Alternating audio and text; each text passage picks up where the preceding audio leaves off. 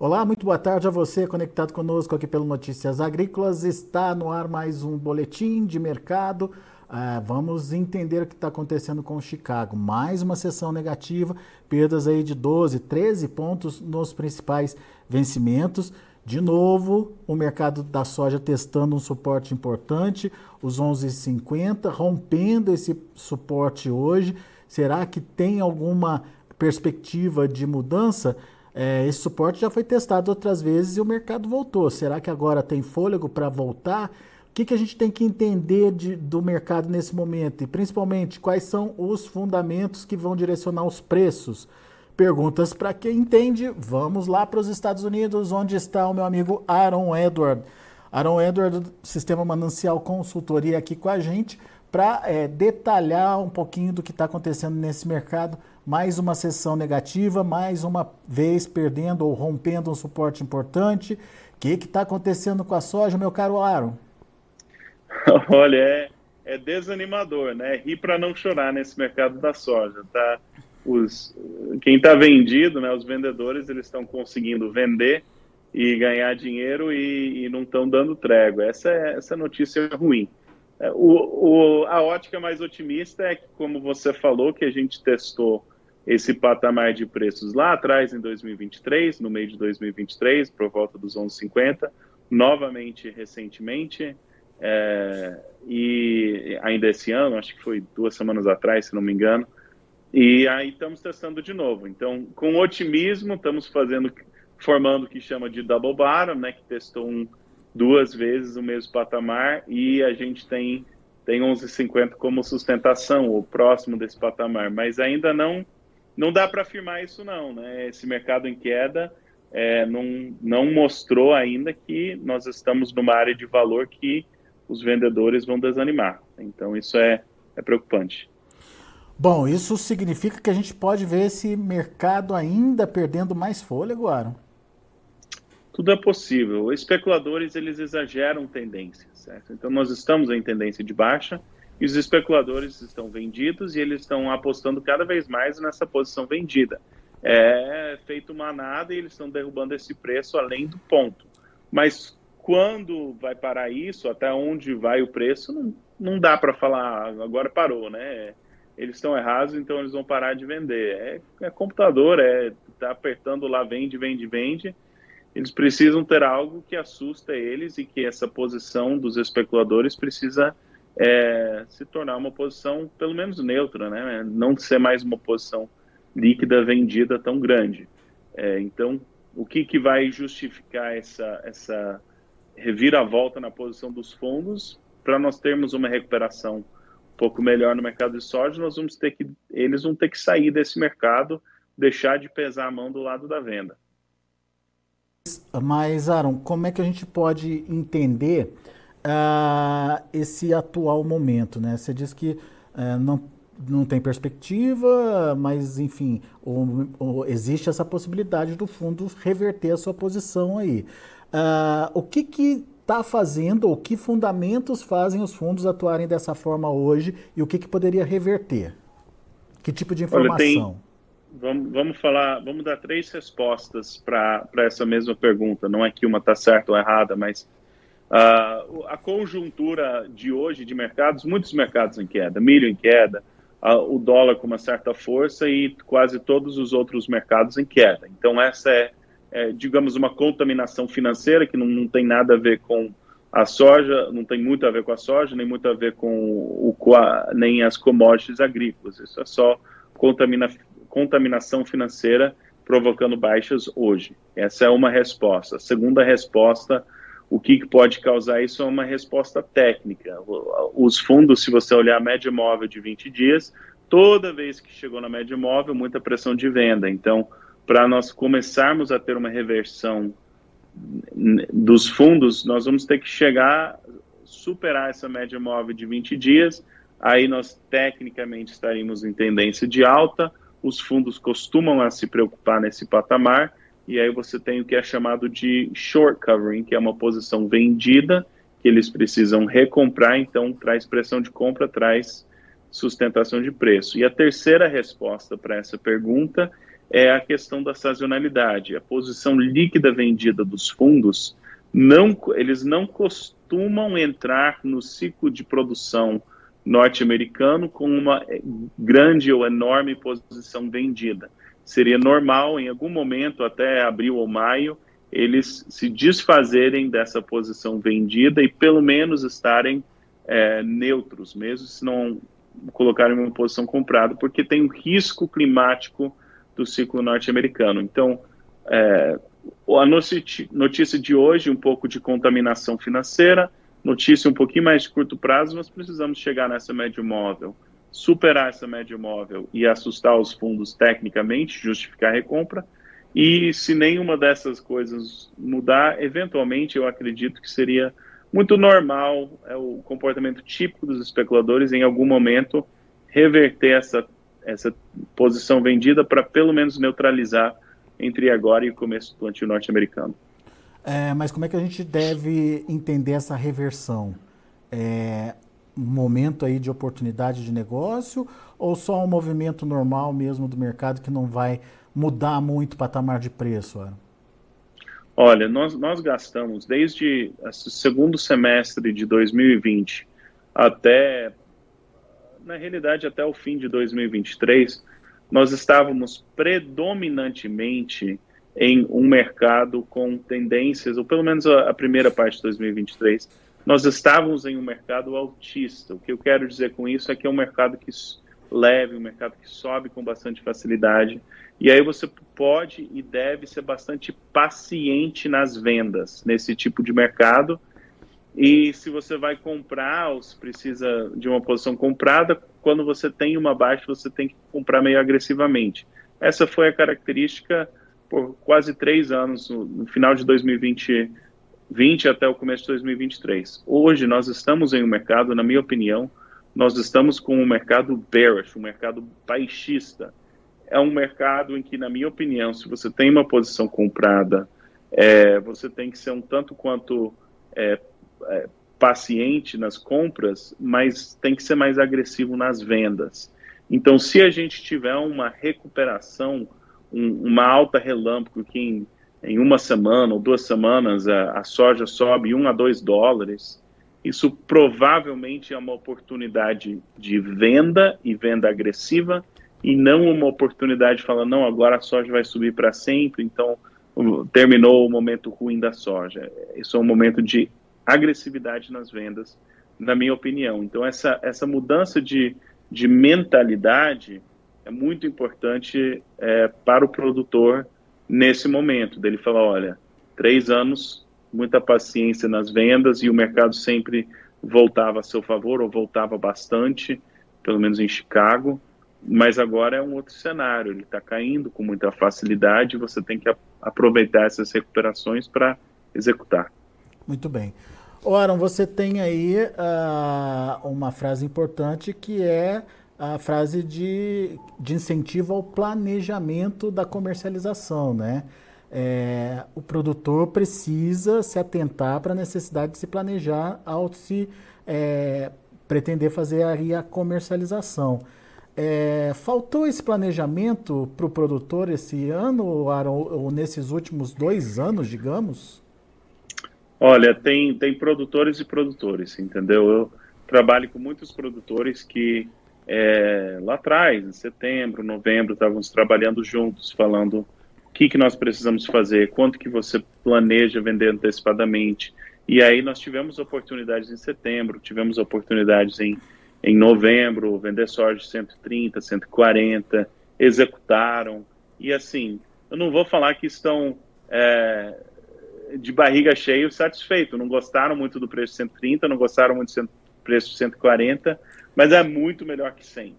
E aí chega na safra e não está com desespero de ter que liquidar posições para fazer caixa, né? Com menos soja você faz mais receita. Então, certamente tem produtores que, que se planejam, que executam e que trabalham dessa forma, mas tem muitas falhas que, que eu chamo de falhas dentro da porteira, né? A, a boa comercialização é um pé dentro da fazenda e um pé no mercado.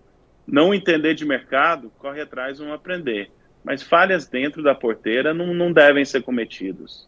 E, e, tem muito produtor reclamando de mercado quando, quando o problema está no espelho. Né? Tem, que, tem que colocar a casa em ordem, tem que saber o que ele precisa fazer, tem que saber o que a fazenda dele precisa e ele tem que fazer um plano comercial para, quando você tem oportunidade, você executar. Agora, esse momento é para se pensar em plano comercial, Aaron, ou já passou, já perdeu o time? Esse é o momento, do, eu recomendo o plano pré-safra e eu recomendo o plano pós-safra. Agora está no momento de você estabelecer o teu plano comercial pós-safra, que é o período da safra, algumas pessoas antes, algumas pessoas depois, mas assim, está colhendo, você tem que estabelecer o teu plano de quando você vai, quando e quanto você vai fazer as suas vendas disponíveis. Então está na hora de fazer o plano pós-safra. Plano pré-safra já foi, né?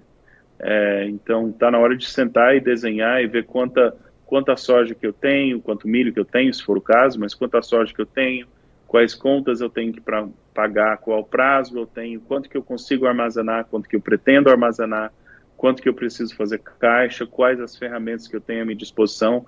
Tem que colocar isso tudo no papel. Não é hora, na minha opinião, de desespero. Desespero, medo, esse, essa parte emocional do mercado, ela já entra já entra com dois pés no peito, então você tem que afastar isso um pouco e você tem que falar: eu vou gerir o meu negócio, eu não vou deixar o emocional nem medo, nem euforia tomar conta. Você tem que sentar, colocar no papel, traçar um plano e a partir daí você, na hora de executar, você está pronto para executar. Você programa a decisão, aí você vai executando. Muito bem. E uh, sobre esse tema e muito mais, temos hoje uma live com o Aaron Edwards, certo, Aaron? Exatamente. Uh, no canal de YouTube, quem quiser acompanhar, e vai ser interativo também, perguntas e respostas. Vamos estar falando um pouquinho do quadro da oferta e demanda mundial e também um pouquinho da notícia de hoje, né, do, do, do mercado. Mas vai ser uma visão importante do momento atual, tirar dúvidas e falar sobre os estoques atuais também. É só, é... é só procurar lá no YouTube o canal oficial do Aaron Edward, ou então esse link que você está vendo aí na nossa. É, na, na, aqui na nossa é, transcrição aqui, uh, justamente para você poder clicar e já ir direto lá para a página do Aaron Edward no YouTube. Então, uh, fique atento aqui no nosso chat também tem uh, o link já colocado ali pelo Matheus. Então, uh, já salva o canal aí, já fique atento porque logo mais 8 horas da noite, horário de Brasília, tem live com o Aaron Edwards, certo, Aaron? Exatamente, exatamente. O, o M. Ueno está participando aqui e está dizendo que a soja está caindo no futuro, mas que nessa semana já subiu dois reais por saca lá na região de Londrina. Tem a ver com prêmio, então, Aaron, ou com dólar? Sim, os dois, mas é uma notícia maravilhosa. Quando você tem Chicago caindo, mas você acha uma sustentação no mercado físico, isso é o comprador falando: eu não me importo o que os especuladores estão fazendo, eu preciso dessa soja e eu não estou conseguindo comprar mais barato. É, eu sempre falo a tendência em inglês é cash spread futures. Então, o que, que acontece?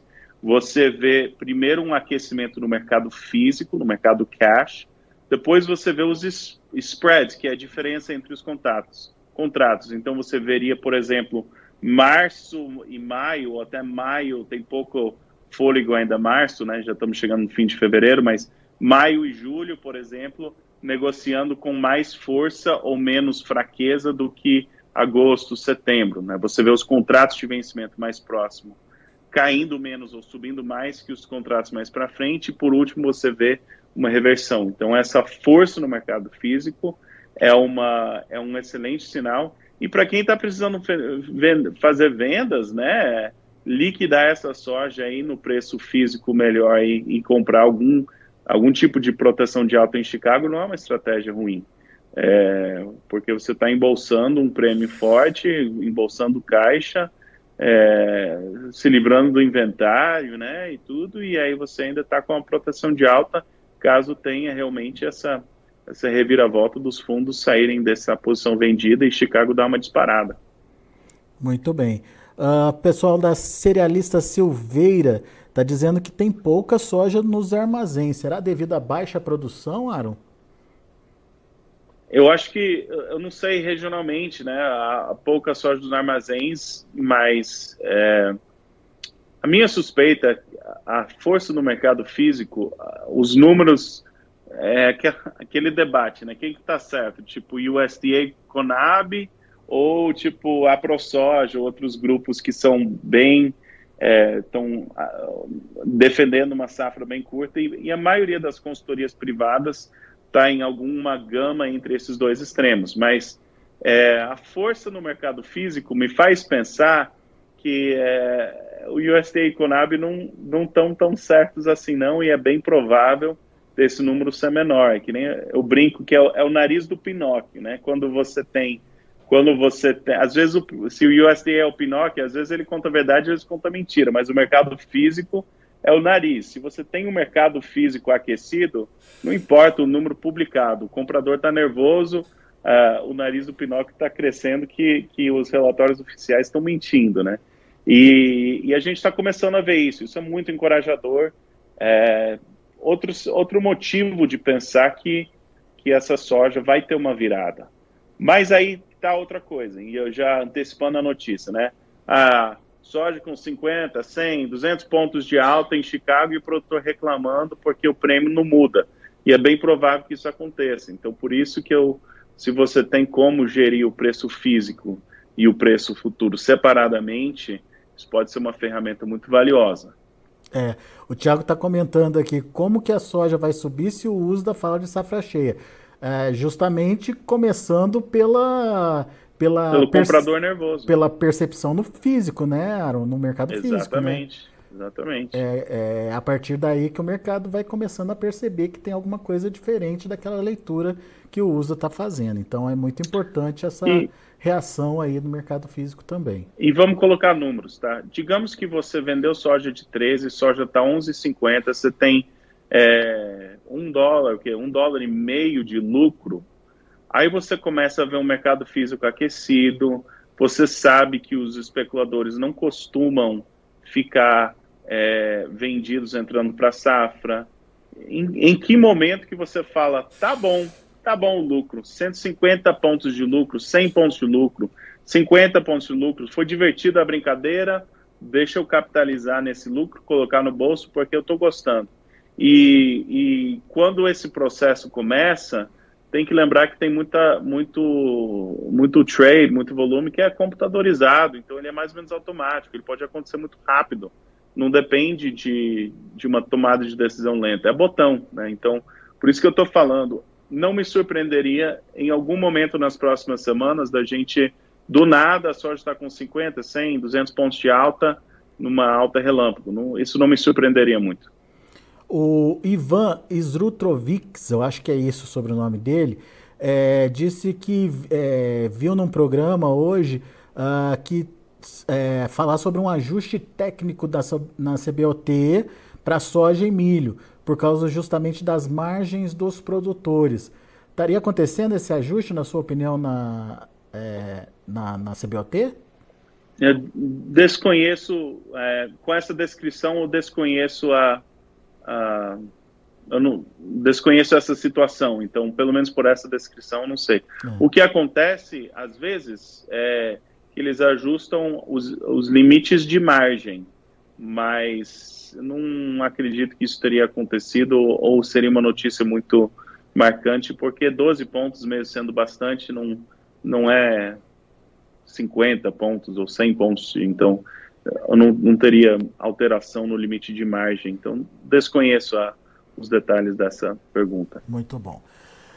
Bom, fica o convite então, logo mais 8 horas da noite, horário de Brasília. Clique no link, procure no YouTube o canal oficial do Aaron Edward, que o Aaron vai estar tá lá é, interagindo com a galera, interagindo com os produtores, enfim, é, trazendo mais informações do que pode ser esse planejamento de safra, esse plano comercial, enfim, é, tudo, tudo para que você possa entender como é que o mercado está se comportando nesse momento e como ele pode se comportar daqui para frente uh, e você, como produtor rural, como é que pode participar da melhor forma desse mercado. Tem muita informação boa, então fica o convite para você. Aaron, faz o convite também, aproveita aí.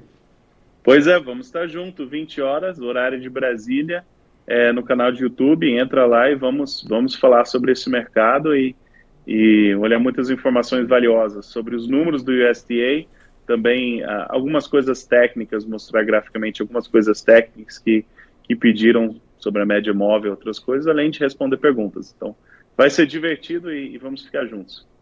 Muito bem, então vamos disponibilizar para você uh, o link também, depois que a entrevista terminar uh, no, no corpo da, da entrevista ali. Uh, e você que está no YouTube já está vendo aí o link do canal para você clicar e já guardar aí o link para participar logo mais às 8 horas da noite. Combinado? Aaron, obrigado, meu amigo. Mais uma vez, obrigado pela participação. Volte sempre. Abraço. Valeu. Tá aí, Aaron Edward, direto lá dos Estados Unidos, trazendo as informações do mercado para gente. Vamos ver como encerraram as cotações? Vamos olhar o que aconteceu com soja, milho e também o trigo. Vamos lá. Para soja, 13 pontos de baixa no primeiro vencimento março, perdendo o patamar dos 11,50, olha aí, rompendo aquele nível dos 11,50, 11,47 foi o encerramento de hoje. Maio, 11,52, perdendo 12 pontos e meio. Julho, 11,60, perdendo 13 pontos mais 25. Agosto, 11,56, queda de 12 pontos mais 75. Esses são os números da soja, fechamento de hoje. Vamos ver o milho. Março, 4 dólares e 6 centes por bushel, 5 pontos de queda. Maio, 4,18, 5,75 de baixa. Uh, julho, 4,30, queda de 5 pontos. E setembro, 4,39, queda de 4 pontos. São os números aí do milho. Milho também no vermelho. E para finalizar, temos o trigo. Trigo encerrando ali com leves ganhos. Março fechou no 0 a 0, 5,83. O maio 5,79, alta de um ponto mais 25. O julho 5,80, é, alta de dois pontinhos. A mesma alta para setembro que fechou a 5 dólares e 86 centes por bushel. Muito bem. Ah, são as informações vindas lá de Chicago. A gente agradece muito a participação de todos vocês que estiveram com a gente no YouTube, que fizeram as suas perguntas, suas interações. Lembrando que é muito importante que você faça sua inscrição aqui no canal do Notícias Agrícolas no YouTube, até para que a gente possa alcançar a nossa meta aí de 100 mil inscritos.